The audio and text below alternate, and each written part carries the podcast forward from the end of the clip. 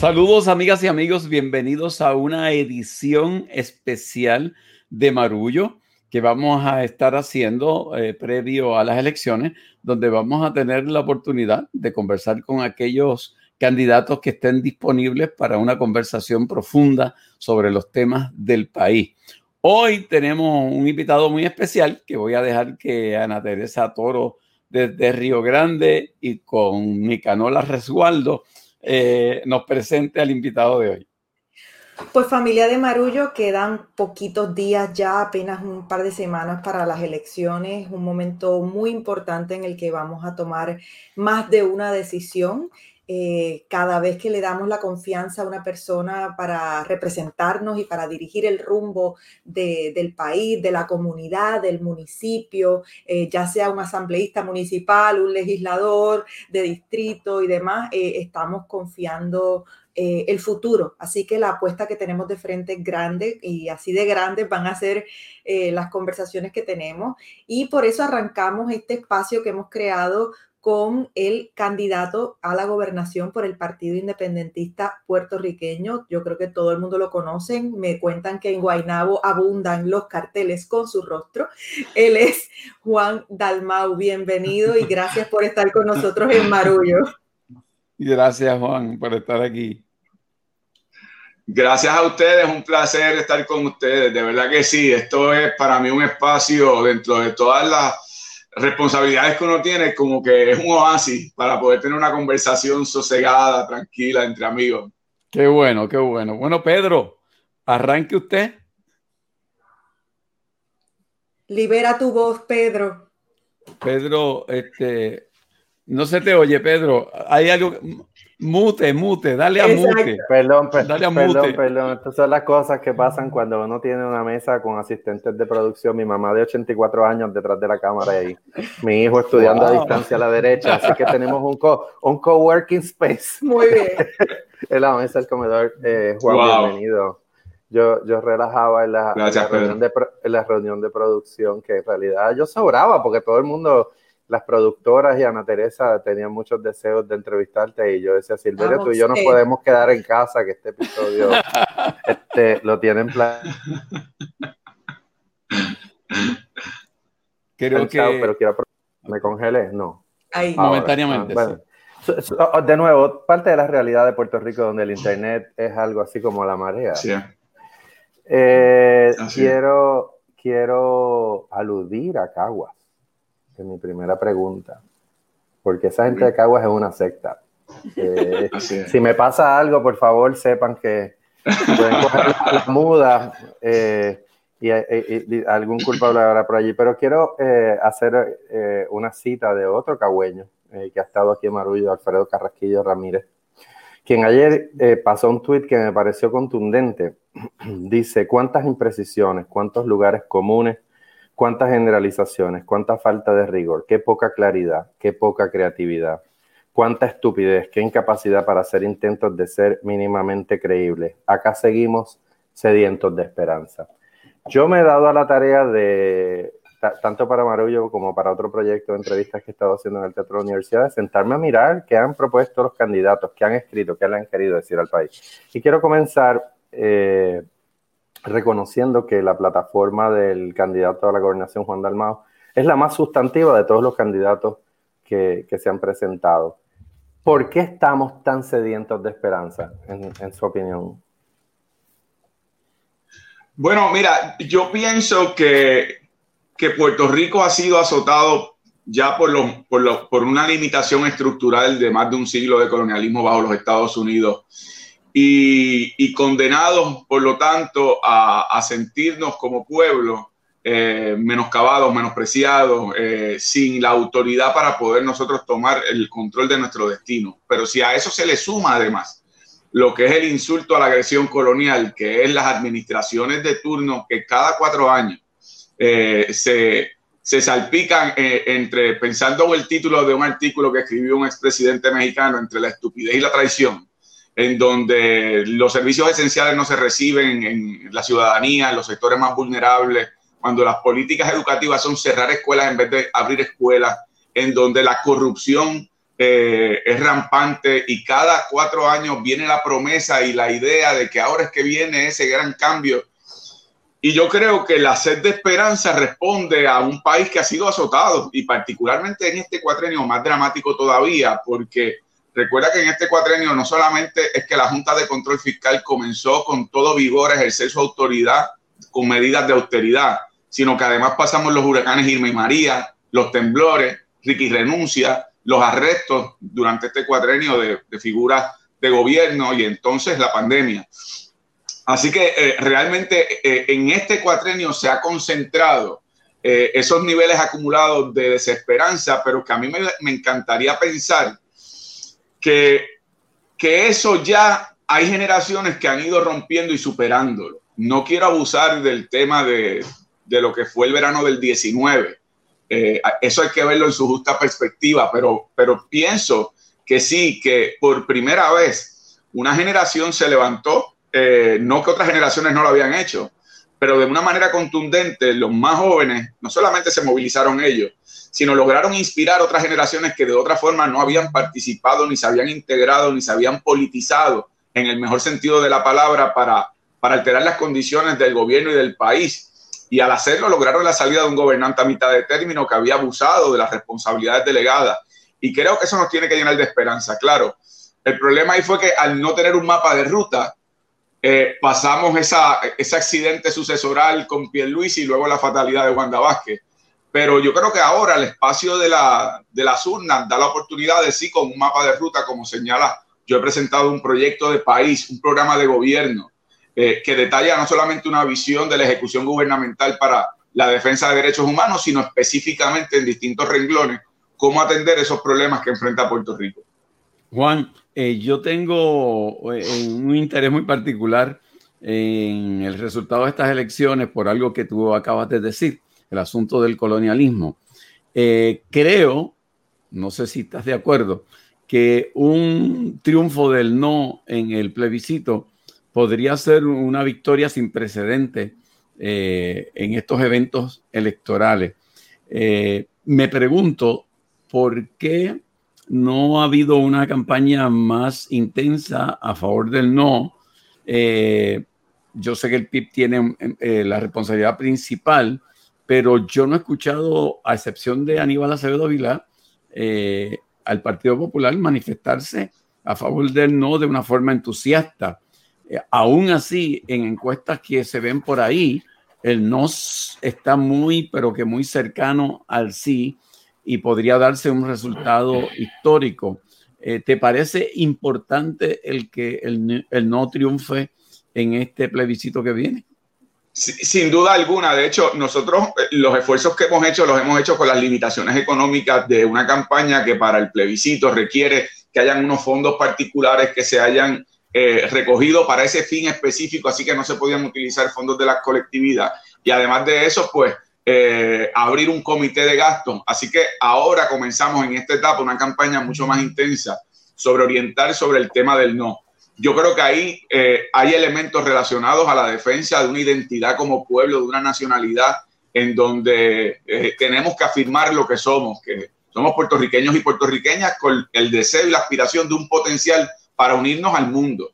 Pero creo, Silverio, que además de que yo coincido contigo que, es importante y que las encuestas colocan ese no en competencia eh, por encima de, lo que es la aspiración de los asimilistas.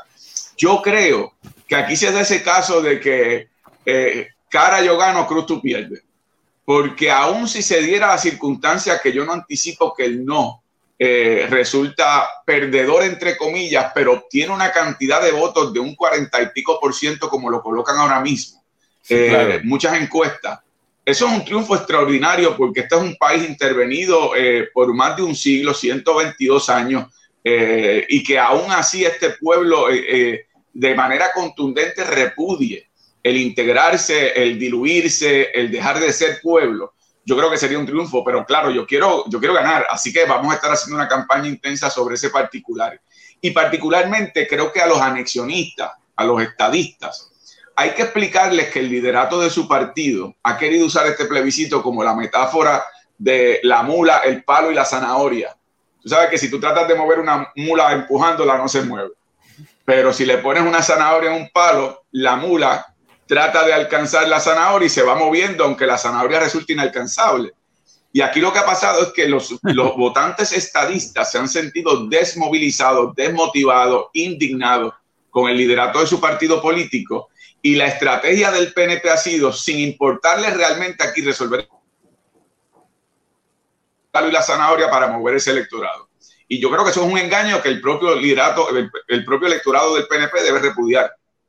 Eh, hace unos minutos, Juan, hablabas acerca de lo que ha sido este cuatrienio para los puertorriqueños, la continua crisis tras crisis tras crisis que hemos vivido, que obviamente eh, no se trata de cuatro años, pero en estos cuatro años la hemos sentido con mucha más intensidad.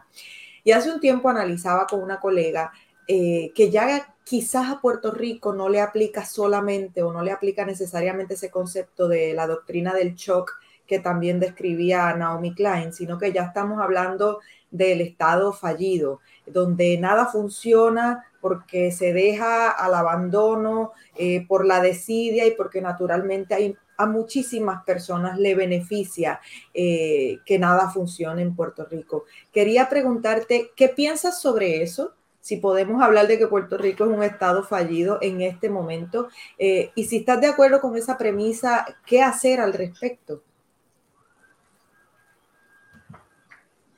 Yo, yo pienso que estoy de acuerdo con la premisa en términos de que Puerto Rico, como les planteé anteriormente, tiene el problema de la limitación estructural. Para poder tener en Puerto Rico un modelo de desarrollo económico, es imposible que continuemos con un modelo político eh, colonial de siglo pasado que nos impide integrarnos al mundo, atraer capital de forma competitiva, proteger nuestra producción local, eh, establecer nuestras propias tarifas aduaneras, que no nos apliquen leyes de cabotaje.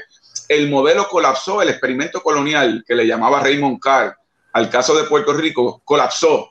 Pero para colmo, yo creo que aquí también ha habido eh, algo de, lo que habría que señalar responsabilidad del elector como, como un poco el síndrome de Estocolmo, que han sentido secuestradas sus lealtades político-partidistas, aún sabiendo que es contrario a sus mejores intereses.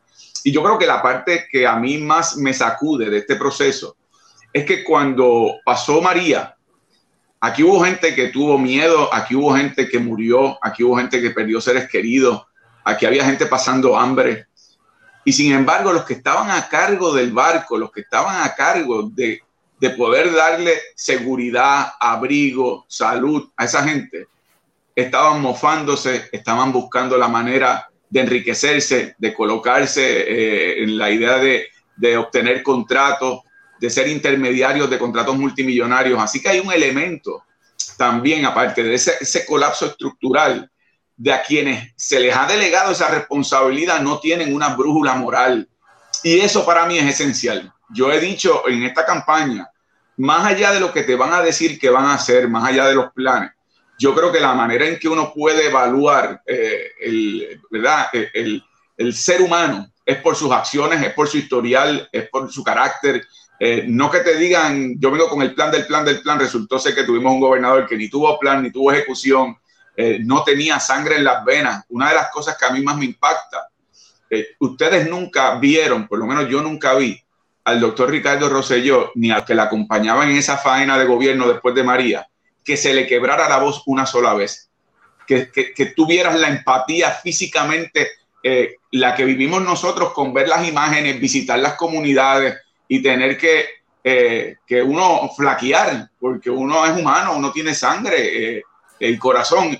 Y eso para mí fue, fue impactante porque me di cuenta que quienes estaban a cargo eran personas que no tenían la capacidad de ser solidarios, de ser empáticos y por lo tanto de responder de manera efectiva en los momentos de más vulnerabilidad. Así que sí, ha colapsado la estructura de gobierno y lo que se supone que funcione no funciona, pero también los que han estado a cargo de ese gobierno no han tenido ni la visión, ni el carácter, ni el historial probado de de cuáles son sus verdaderos compromisos y sus verdaderas lealtades con el país. Juan, eh, en, disculpo, rapidito para, para, dar seguimiento ahí, en esa misma línea, tú dirías eh, que, que Puerto Rico, o sea, hemos hablado de que el experimento colonial fracasó, eh, pero dirías que por muchos años Puerto Rico, ¿estarías de acuerdo con la premisa de que por muchos años Puerto Rico fue una colonia feliz? hasta que se dio cuenta que siempre había sido un país pobre. Yo, recuerdo la frase de Juan Manuel García Pasadagua, Happy Colonials, y es que se creó la imagen a, a principios de siglo pasado de que Puerto Rico era un país pobre. La, la, realidad es que el cambio de moneda y la acaparación de terrenos por parte de las empresas estadounidenses nos, nos empobrecieron. Y luego, cuando los intereses geopolíticos militares estadounidenses les creó el interés de permanecer en Puerto Rico, se crea esta idea del Estado Libre Asociado y una burbuja alrededor de esa idea. Así que yo, yo te diría que más que, más que ser happy colonials o, o ser una colonia feliz, aquí hubo un ejercicio de imperialismo bobo en donde los Estados Unidos no estaban dando con el mazo en la cabeza, salvo al independentismo, con el mazo a la cabeza porque establecían unos criterios de niveles económicos que, que hacía a la gente pensar que eso era prosperidad, pero realmente no lo era. Resultó ser un modelo de dependencia económica, a partir de los 60 los niveles de dependencia eh, han sido enormes ciclos de familia en donde no se han podido integrar a la fuerza laboral, lo que ha sido el paraíso contributivo de empresas extranjeras ubicadas en Puerto Rico el año pasado, empresas estadounidenses, se llevaron en ganancias 37 mil millones de dólares. Pagan en promedio contributivo un 2% porque algunas filiales pagan 4, otras son absolutamente exentas. Y sin embargo, nos hacen querer adorar como si fuera un becerro de oro los 5 mil millones de dólares que envían en transferencias sociales directas, que total son para comprar productos de empresas norteamericanas. Así que resulta ser un subsidio corporativo de la propia asistencia social estadounidense a sus corporaciones eh, con matrices en Estados Unidos. Así que creo sí que, que ha habido un, un, elemento de shock que tú mencionaste ahorita con el tema de Naomi Klein, porque creo que lo, apretado de este cuatrenio con la reacción anémica del gobierno de Puerto Rico y del gobierno federal, las imágenes humillantes eh, del papel toalla, lo que tiene que ver las expresiones burlonas de Donald Trump con respecto a Puerto Rico y lo que luego fue enfrentar la pandemia y lo que ha sido darse cuenta que durante la pandemia también había corrupción con las pruebas.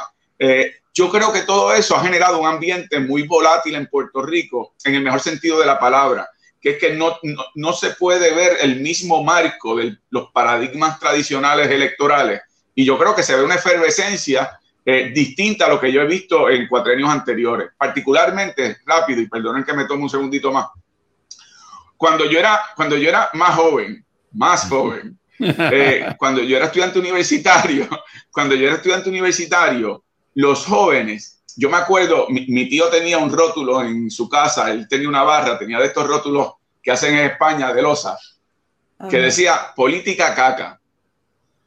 Y yo creo que los jóvenes, cuando yo estaba en la universidad, lo veían así, veían la política como algo malo, dañino, y los políticos eh, todos son iguales y por lo tanto yo me separo del proceso, yo no participo del proceso, yo no me desmovilizo con respecto a integrarme al proceso, porque eso es algo malo, yo no quiero participar de eso. Lo que yo he visto durante este cuatrenio es una generación que ha inspirado, como les dije, otras generaciones que están muy politizadas, que quieren saber qué está pasando, que quieren tener conocimiento de quiénes son los protagonistas, que son muy vocales a través de los espacios que ocupan, tanto en redes sociales como en las calles, como en comunidades, como organizaciones eh, no gubernamentales sin fines de lucro. Y yo creo que eso sí es un cambio que yo he notado eh, y que me llena de esperanza. Juan, aunque en estas elecciones no, no se está discutiendo las opciones necesariamente plebiscitarias, me parece importante eh, por tu facilidad de comunicación el que tocáramos para el público que nos escucha precisamente lo que balancea la percepción de esa lluvia de millones de dólares que supuestamente nosotros recibimos casi por benevolencia del imperio. Eh, ¿Qué mirada hay a la ubicación de Puerto Rico en el Caribe y del comercio en el Caribe? ¿Qué mirada hay a la relación con las Naciones Unidas y las ayudas que las Naciones Unidas dan a los, a los países en desarrollo. ¿Qué opciones hay para compensar ese signo de dólar de los supuestos millones que fluyen a Puerto Rico y que son esenciales para nuestra economía cuando le damos la mirada a nuestro Puerto Rico desde el punto de vista de la soberanía o de la independencia? Pues mira, ahí yo tengo que comenzar explicando a, a, los que nos están viendo, porque sé que tú conoces del tema, ustedes están muy informados. Lo que son las transferencias de derechos adquiridos, eh, nosotros pagamos seguro social, nosotros pagamos Medicaid, nosotros pagamos FEMA a través de los intereses hipotecarios eh, que se pagan en préstamos a hipotecas. Eh, es decir, los que son veteranos firmaron un contrato con el ejército de los Estados Unidos a cambio de unos servicios y después de estar un tiempo en una cueva en Afganistán, pues regresan a Puerto Rico y se le dan unos servicios a cambio a base de ese contrato. Así que eso no son dádivas, ¿verdad? ¿Qué sucede? Hay otras transferencias que son lo que se conocen como asistencia directa o social, que ya son las becas, el WIC, el PAN, que son asistencias dirigidas para programas sociales, más a base de lo que es marginación económica. ¿Qué ha sucedido? Esas, esas eh, partidas que se envían a Puerto Rico como transferencias directas suman unos 5 mil millones de dólares. Las otras, que son derechos adquiridos, suman unos 6 mil millones de dólares. Así que cuando uno toma en cuenta que Estados Unidos, las empresas ubicadas en Puerto Rico, sacaron en ganancias, se llevaron, repatriaron a los Estados Unidos 37 mil millones de dólares, estamos hablando de que la multiplicidad de fondos que reciben por ser nosotros una economía de enclave multiplica por mucho lo que son las asistencias directas. Número dos, la economía norteamericana en compras de productos y servicios, más allá de lo que se llevan esas corporaciones estadounidenses, recibió el año pasado, en términos de ingresos, 64 mil millones de dólares, más de 10 veces lo que envían en asistencia directa. Ahora bien, a tu pregunta, ¿Cómo se sustituye entonces esas asistencias sociales en un Puerto Rico soberano, independiente? El Congreso de los Estados Unidos, cuando evaluó, el proyecto del Senado 712, eh, que fue el que se conoció como el proyecto de Bennett Johnson, estableció que Puerto Rico se dirigiría hacia su soberanía nacional por un medio de una transición de 10 años, una transición ordenada en donde íbamos a recibir en bloque las asignaciones sociales para irlas administrando, rompiendo con los ciclos de violencia, crear una fuerza laboral más productiva. Pues ese proyecto estableció un proceso de transición de 10 años que eh, se recibirían las ayudas sociales en bloque para garantizar que Puerto Rico, en lo que adquieren esos 10 años, unos niveles de autosuficiencia económica, eh, se puedan utilizar para romper, sí, con ciclos de dependencia, que se unan a la fuerza laboral aquellos que pueden trabajar y no están trabajando. Del mismo modo, ir supliendo lo que sería, por ejemplo, la utilización del puerto de transbordo de Ponce para lo que sea el verdadero transbordo sin que apliquen las leyes de cabotaje de materiales hacia la América Latina, hacia los Estados Unidos y las islas del Caribe. Lo que tiene que ver también con inversión extranjera, eh, abriendo mercados a Asia y a Europa, que ahora mismo no tenemos esa oportunidad por las limitaciones que nos impone el Departamento de Estado Federal. Ese proyecto también señala que Puerto Rico podría tener un tratado de libre tránsito, que de hecho ya existió en Puerto Rico. En Puerto Rico, del 1898 al 1917, antes que se nos impusiera la ciudadanía americana, viajábamos como nacionales puertorriqueños con el certificado de nacimiento. Así que eso ya se había hecho antes de que se nos impusiera la americana. En el caso de lo que tiene que ver con eh, ese libre tránsito, igualmente la ciudadanía puede ser una ciudadanía dual. México tiene ciudadanía dual, eh, la Unión Europea comparte una misma ciudadanía, así que depende de los intereses que nosotros querramos como pueblo desarrollar. Una de las cosas que más me llama la atención de, su plataforma es la, propuesta de una Carta de Derechos Culturales. Nosotros sabemos que en un caso de Puerto Rico, es ser una colonia, en toda colonia la identidad siempre está en entredicho porque estamos, ¿verdad?, trabajando contra un libreto que no necesariamente es el que más nos favorece.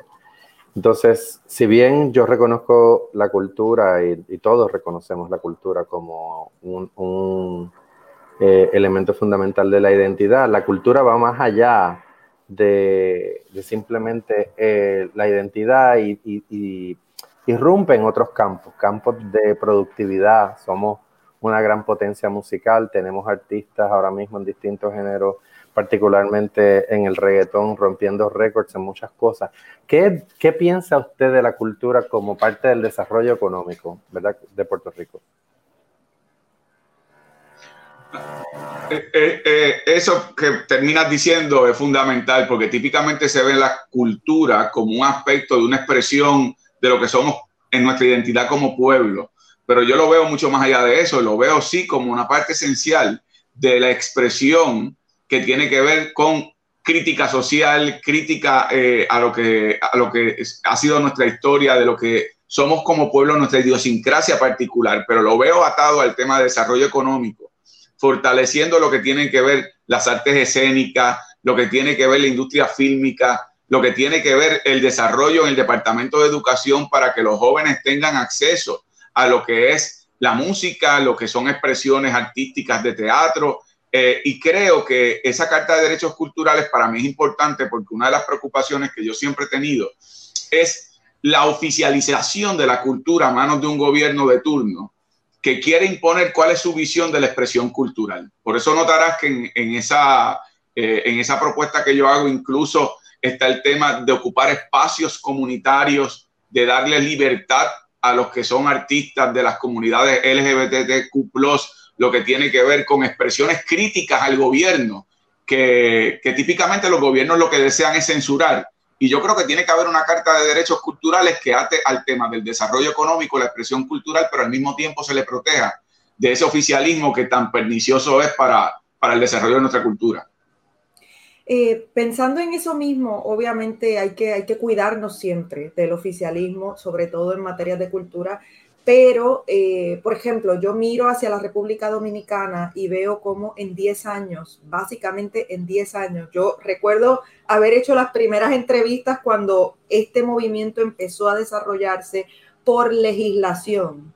Eh, y ha crecido una industria cinematográfica. Mi esposo ha ido a filmar películas allá en estudios que no tienen nada que envidiarle a los más grandes estudios de Hollywood el dominicano y la dominicana van al cine a ver sus películas, a consumir sus historias y obviamente eso no solamente tiene un efecto en el desarrollo económico, han logrado eh, la creación de una industria muy rentable, alquilan esos estudios a otros países que van a la República Dominicana a filmar sus películas allí, sino que también tiene unos efectos en que la gente vaya a el cine a mirarse a sí mismo, a mirar a sus historias. Eso tiene efecto en la autoestima de la gente, eso tiene efecto en el fortalecimiento de una identidad, en el fortalecimiento de un yo colectivo que se atreve a salir a la calle a hacer cosas y a emprender cosas. Pero para eso hubo voluntad política y hubo legislación concreta que facilitó la creación de esa industria. Entonces,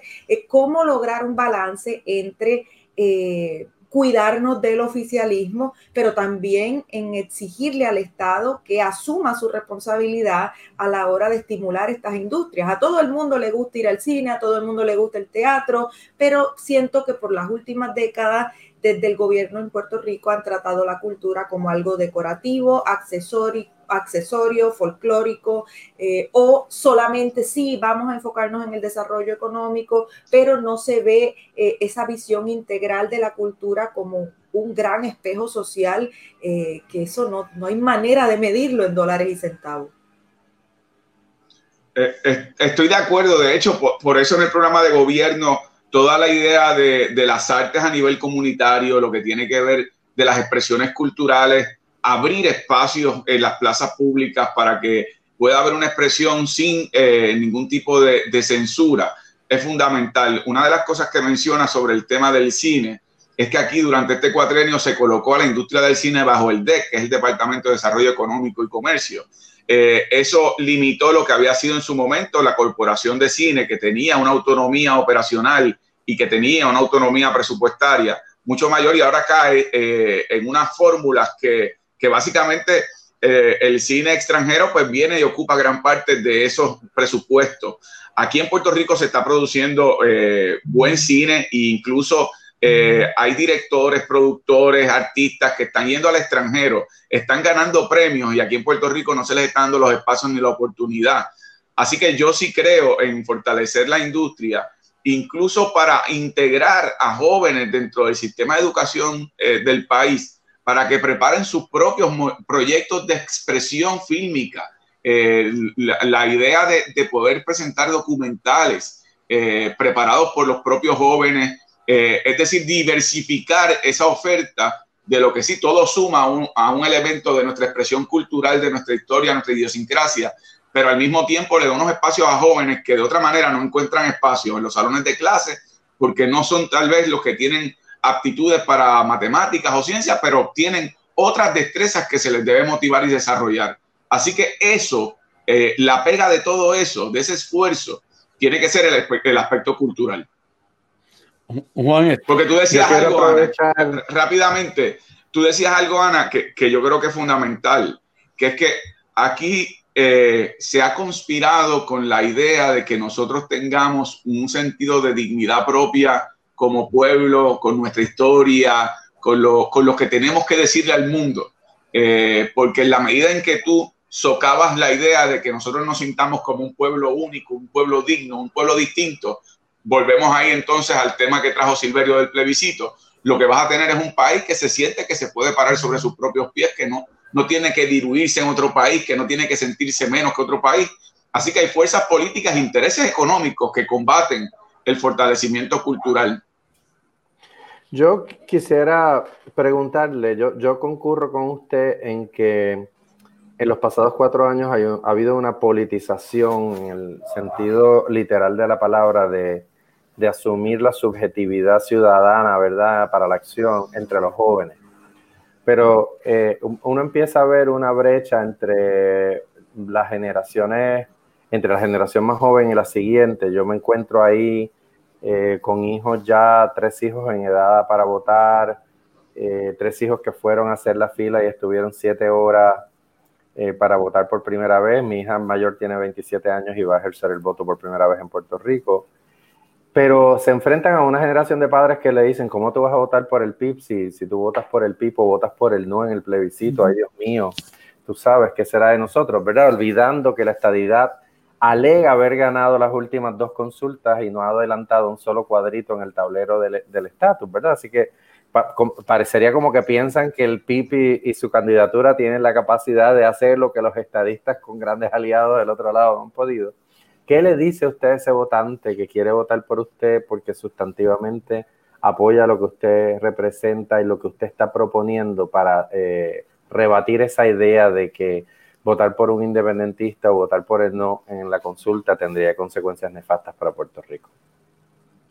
Pues, Pedro, ese, es el reto, ¿verdad? El, reto de, uno tratar de convencer no solamente esas nuevas generaciones a que se mantengan firmes, sino que puedan inspirar también a padres, abuelos, eh, de manera que yo creo que mis papás, de hecho, no son muy distintos a esa descripción que tú has hecho. Yo no vengo de familia independentista. Eh, en mi casa, básicamente, eh, son del Partido Popular. tengo tíos que son del PNP y cuando yo entré a la universidad, mami me decía, yo no quiero que te metas en política, no te metas en problemas, te van a lavar el cerebro.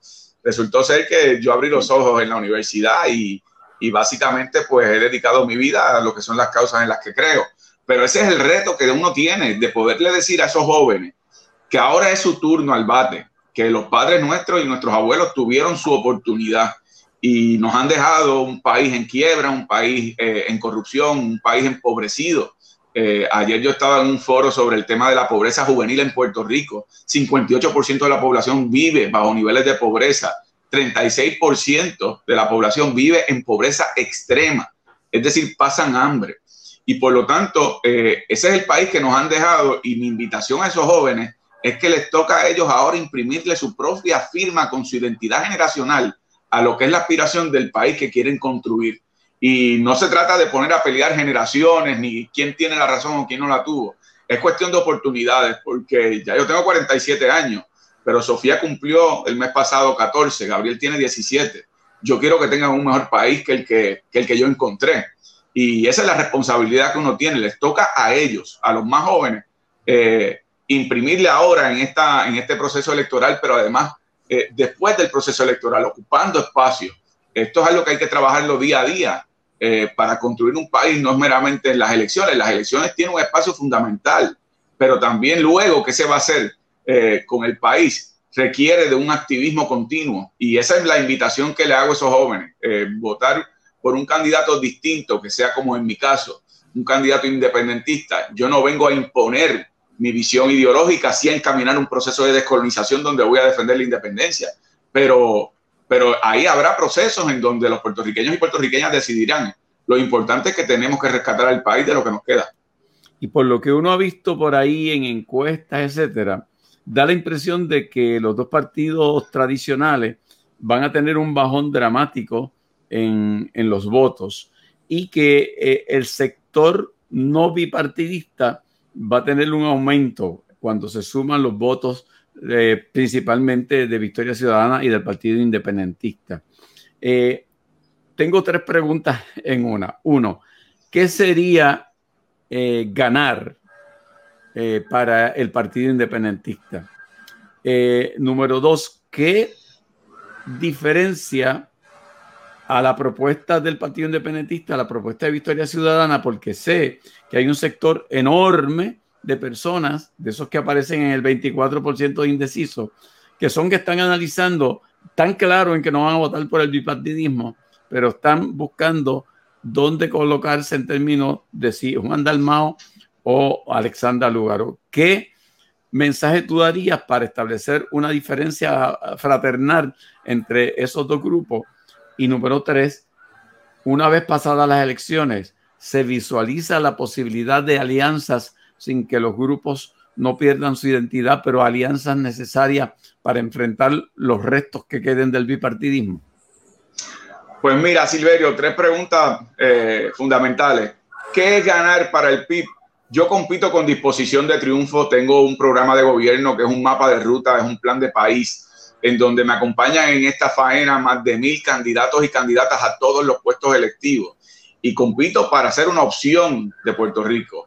Ahora, yo no acepto derrotas en términos de que cuando uno está dando una batalla limpia por el pueblo de Puerto Rico y ha presentado un mapa de ruta como yo lo he hecho con el proyecto de Patria Nueva, al día siguiente yo voy a continuar eh, batallando desde los espacios que tenga que ocupar, porque yo tengo un rol que va más allá de un ciclo electoral.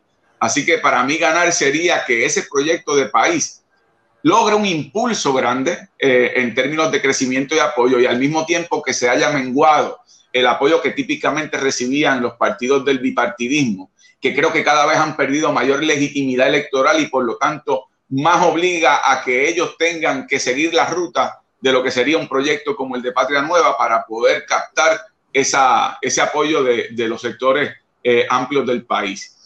Sobre el segundo tema, que me parece que, que era la, la, propuesta de, de, las alianzas. La, segunda te hablaba de la diferencia. y he tenido disposición. No, que te hablaba de las diferencias ah, para ese público sí, sí, la, que está ahí decidiendo eh, el PIB Victoria Ciudadana, Juan Dalmao, Alexandra Lúgaro, eh, tú has sido muy elegante, como se debiera hacer, en, establecer tus diferencias con, sobre todo con Victoria Ciudadana. Eh, ¿Cuál sería la esencia de la diferencia entre, eh, entre estas dos agrupaciones que reclaman ese voto anti-bipartidista? Bueno, yo he presentado este proyecto de país que, que, no es un bosquejo, no es unas aspiraciones. Aquí hay propuestas específicas sobre diversos temas. Son más de 356 páginas que fue trabajada por personas que se dedican en primera fila a trabajar los temas ambientales, comunitarios, de pobreza, de educación, de derechos laborales, de desarrollo económico. Eh, así que eh, eh, es un programa de gobierno muy completo trabajado por personas que no solamente es que tengan el conocimiento académico, es que están en las trincheras, en las luchas que se están dando por lo que llaman el tercer sector. Pero además de esas propuestas, Silverio, lo que yo he dicho en esta campaña es que lo fundamental al evaluar a los candidatos y las candidatas tiene que ser el historial y el carácter. No es dónde van a estar, sino dónde han estado cuando el país más ha necesitado. Y en ese criterio, como tú señalas de manera elegante, tengo que ofrecer mi historial en donde siempre he estado en las luchas junto al pueblo, en donde nunca he tenido desvaríos, en donde cuando se presentó la ley promesa la combatí, la denuncié, cuando se aprobó la Junta de Control Fiscal lo planteé, hay que combatir ese régimen antidemocrático, siempre he protegido que haya 11 recintos abiertos en una universidad de Puerto Rico accesible, me he opuesto al cierre de escuelas, me he opuesto a la privatización de servicios esenciales como transportación.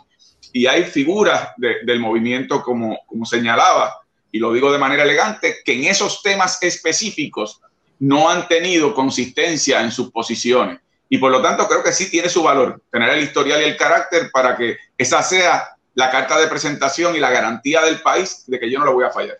Yo tengo disposición de diálogo, disposición de, lanzar puentes para toda faena que esté dirigida a construir eh, un mejor Puerto Rico y va a haber temas donde hay coincidencias. Durante este cuatrienio yo logré, teniendo un Senado como estaba compuesto ese Senado y la Cámara, logré aprobación de proyectos de ley para atender las necesidades de la comunidad sorda, medio ambiente, contra la Junta de Control Fiscal. Eso requirió, sí, diálogo con personas que pueden ser adversarios políticos, pero cuando se encuentran coincidencias, uno rema en la misma dirección.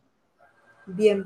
Bueno, yo eh, creo que me quedaría hablando muchísimo más de esto. Creo que también el tema de la raza es un tema que hay que tocar, pero ya empiezan a dar los jalones de oreja. Nicanor va a hacer sus peticiones pronto, así que hay que, hay que ir a las prioridades. Candidato Juan Dalmau, gracias por sacar de su tiempo y estar con nosotros en Marullo. Gracias, Ana. Gracias, Silverio. Gracias, Pedro. Y bueno, no sé si. Les agradezco mucho y, ojalá podamos tener, seguir la conversación.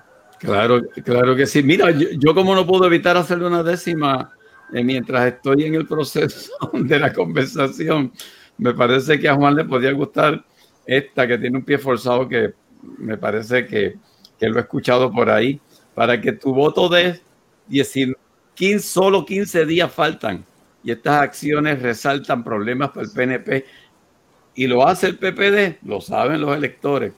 Analiza, no te ajores y al corrupto dale palos al votar, al no votar por los malos y menos por los peores.